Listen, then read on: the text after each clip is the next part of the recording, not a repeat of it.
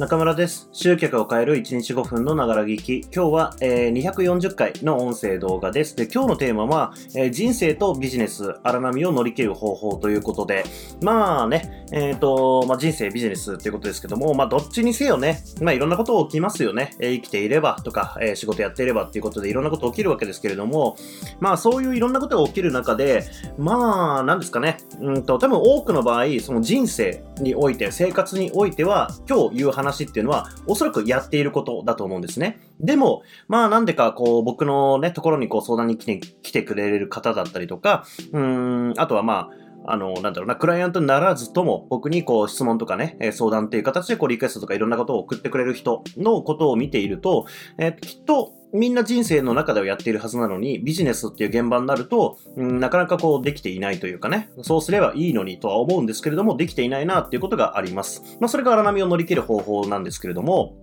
えっ、と、まあ、何かっていうとね、えっ、と、まあ、一つは、えーまずリサーチですね。そしてもう一つが柔軟性です。えー何かっていうと、まあ、ちょっとね、これ、まあ、それにまつわる話があるんですが、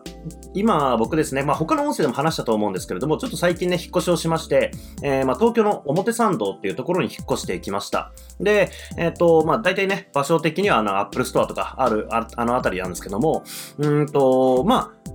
うーん、すごくね、こう、僕が引っ越しをこの表参道に決めた理由って何かっていうと、まあ、これはもう他の人にね、実際に会った人とかも話してるんですけども、あの、将来住む場所を考えたときに、うん、まあ、今はね、流れとしては田舎とかね、に移住するっていう流れが結構進んでいるんですよ。僕の知り合いの起業家もね、あの、東京に住んでた人が、えー地方に行ったりだとかっていうところを見ていたりとかしていて、で、あとはテレワークが進んでいるっていうことで、まあ、出社の義務がなくなった人たちが結構いて、その人たちが、まあ、片道1時間半とか2時間ぐらいらいで東京にこう戻ってこれるようなところにこう移住を始めているとかっていうことがこうニュースで見たりとかしてるんですけども、まあ、そういうのがある中で僕は結構都心に向かっていったんですよね。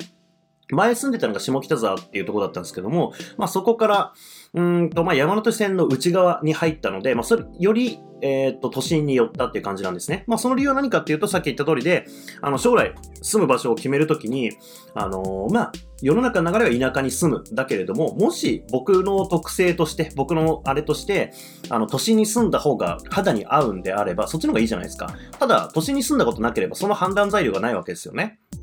うん。まあ、僕、宇都宮に住んだこともあるので、あの、まあ、大体向こうの生活はなんとなく、まあ、子供の頃ではなんであれですけども、わかるつもりではいるんですね。じゃあ逆に都心はっていうと知らないわけなので、まあ、それを知るためには、やっぱ経験する必要あるでしょうということで、一旦じゃあ都心に行ってみようということで、引っ越し先を表参道に決めたんですよ。まあ、あのね、銭湯もあったりするんで、まあ、ちょうどいいかなと思って。で、えーっと、ただですね、まあ、そういう頭で引っ越しをしたので、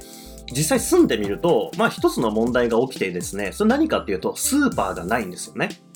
前住んでいた下北沢には大関っていうね、結構大衆というか、まあこんな言い方したらあれですけども、まあいわゆるファミリー向けな感じの、えー大きめのスーパーがあって、まあ本当にいろんなものが、その食べ物、食品系は本当にいろんなものが揃うスーパーがあったんですよ。まあそこにお世話になってたんで、えーまあその感覚でいるわけですけれども、表参道来たら本当になくて、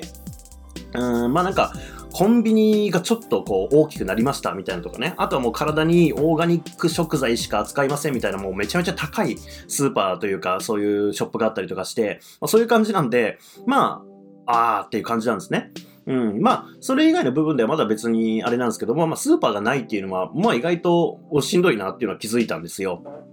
ただ、まあこれって僕の要はリサーチ不足が招いた結果なんですよね。住むって決めた時に、その家の周りに何があるのかって、まあほとんどの人は多分見ると思うんですよ。まあつまり人生を乗り切るためには多くの人はこのリサーチって実はちゃんとやってるはずなんですよね。なんですけども僕は今回それを怠ったので、住んでみて初めてスーパーねえぞっていうことに気づいたわけですね。ただ、じゃあこのスーパーないっていうことに対して、じゃあスーパーないから引っ越すのかっていうと、またそれはまた難しい話なわけですよね。特にここを僕、あの住んでる場所、登記する場所にしちゃったんで、ってなった時に、うーん、どうしようってなったら、じゃあ、まあ対応策はまあ今のね、この現代なんでいろいろあるわけです。なので、えー僕の中でじゃあ対策としては何しようって思ったら、まあ生協的なものでこうオーダーするのも一つですけども、まあ Amazon フレッシュっていうね、あのまあ都内だけなのかな、今やってるサービスとしては。なんですけど、まあ生鮮食品とかを、もうほんと今日オーダーしてみたんですけど、今日のほんと夜中10時ぐらいにオーダーして、翌日のもう午前中には届けてくれるみたいな感じで、もう生鮮食品やら、うーん、なんか日用品やらもういろんんなものがこう届けてくれるサービスがあって、まあそれを使えば、まあ問題ないじゃんっていうことに落ち着いたんで、まあそこはもうクリアになったわけですよ。つまり、スーパーがないって問題に直面した時に、じゃあ別の方法はっていうことを考えて、Amazon フレッシュっていうことをこう選んだわけですよね。まあこんな感じで、要は基本的には何かをやろうとして、うんと、まあ、例えばまず何かをやろうとするんであれば、リサーチをしなければ、えー、きっと見落としたことがあって、いざやってみたときに、こんなこと起きんのかいみたいなことが出てくるし、でも、えー、そうは言ってもリサーチをどんなにこう入念にやったとしても、そういう穴っていうのは抜け漏れっていうのは絶対出てくるので、じゃあそれが出てきたときにどうするか。そしたらやっぱ柔軟性を持って次の選択肢、次の解決策っていうのを探しに行かなきゃいけないわけです。えー、ビジネスにおいても一緒で、あの、本当にもう思い描いた通りに綺麗にね、あの、すべてがうまくいくことはないです。例えばえば僕はね、ここ最近も広告周りでちょっと失敗したなって思うことが、金額で言うと多分もう100万以上は損してる感じになるんですけども、まあそういうことも起きたりするわけですよ。ただ、そうなった時には、じゃあどうするっていうことをね、え考えなきゃいけないわけで、あのー、もう本当にみんな人生の中でやってることをビジネスでもちゃんとやりましょうってことですね。簡単に言えば、しっかりと何かをするときにリサーチをある程度やんなきゃいけないし、それでも出てきてしまう問題が絶対起きるので、じゃあそれが起きたときにどうするか。